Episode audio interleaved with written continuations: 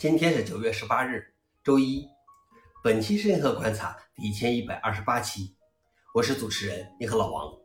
今天的观察如下：第一条，有一个软件用了三十二年，版本号才变成六点六。二零二三年九月十七日，Linux Torvalds 发布了 Link 六点六 RC two。他写道：“我认为六点六 RC two 最值得注意的一点是，它距离零点零一版本发布整整三十二年。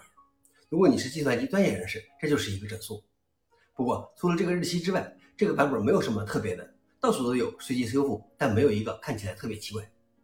消息来源 f o r u n i x 老王点评：之前我曾经觉得 Linux 内核的版本号变得太快了，但要是放到三十二年的这个跨度上来说，倒也不算快。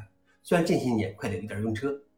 第二条是，看起来 ChatGPT 不会抢走你的编程工作。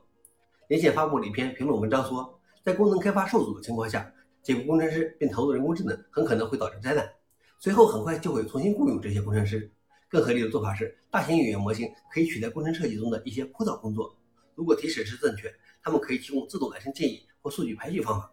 计算的历史已经证明，试图减少开发人员的存在或简化他们的角色，最终只会增加工作的复杂性，使这些工作人员变得更加必要。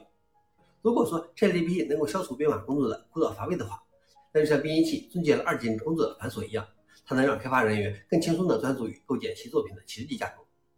消息来源：连线。老王点评：每一个新的技术进步，就淘汰了一些不能跟上的人，并创造了更多的工作机会。最后一条是，AI 专家认为，构建出真正反映人类集体自我的 AI 是可能的。DeepMind 联合创始人穆斯塔法·苏利曼在2022年创办了 AI 公司 Inflection，获得了15亿美元的投资。他认为，构建出真正反映人类集体自我的 AI 是可能的，能代表人类做出更好的权衡、更一致且更公平。他长期以来一直坚信，对话是未来的界面。你将与 AI 进行交流，而不是点击按钮或打字。他认为 AI 的第一阶段是分类。深度学习表明可以训练计算机对不同类型的输入数据分类。第二阶段是生成式 AI，即当前大热的 ChatGPT 自己的 AI。第三阶段是交互式 AI，机器人可以通过调用其他软件和其他人来完成你为他们设定的任务。消息来源：Technology Review。老王点评：虽然结合上一条看起来人类总会有事情做，但是很可能最终的结果就是被 AI 养起来。干一些很轻松而 AI 干不了的事情。最后是回应有妮体道歉，并承诺修改之前公布的定价政策。之前由于受到死亡威胁有妮提甚至关闭了亚速办公室。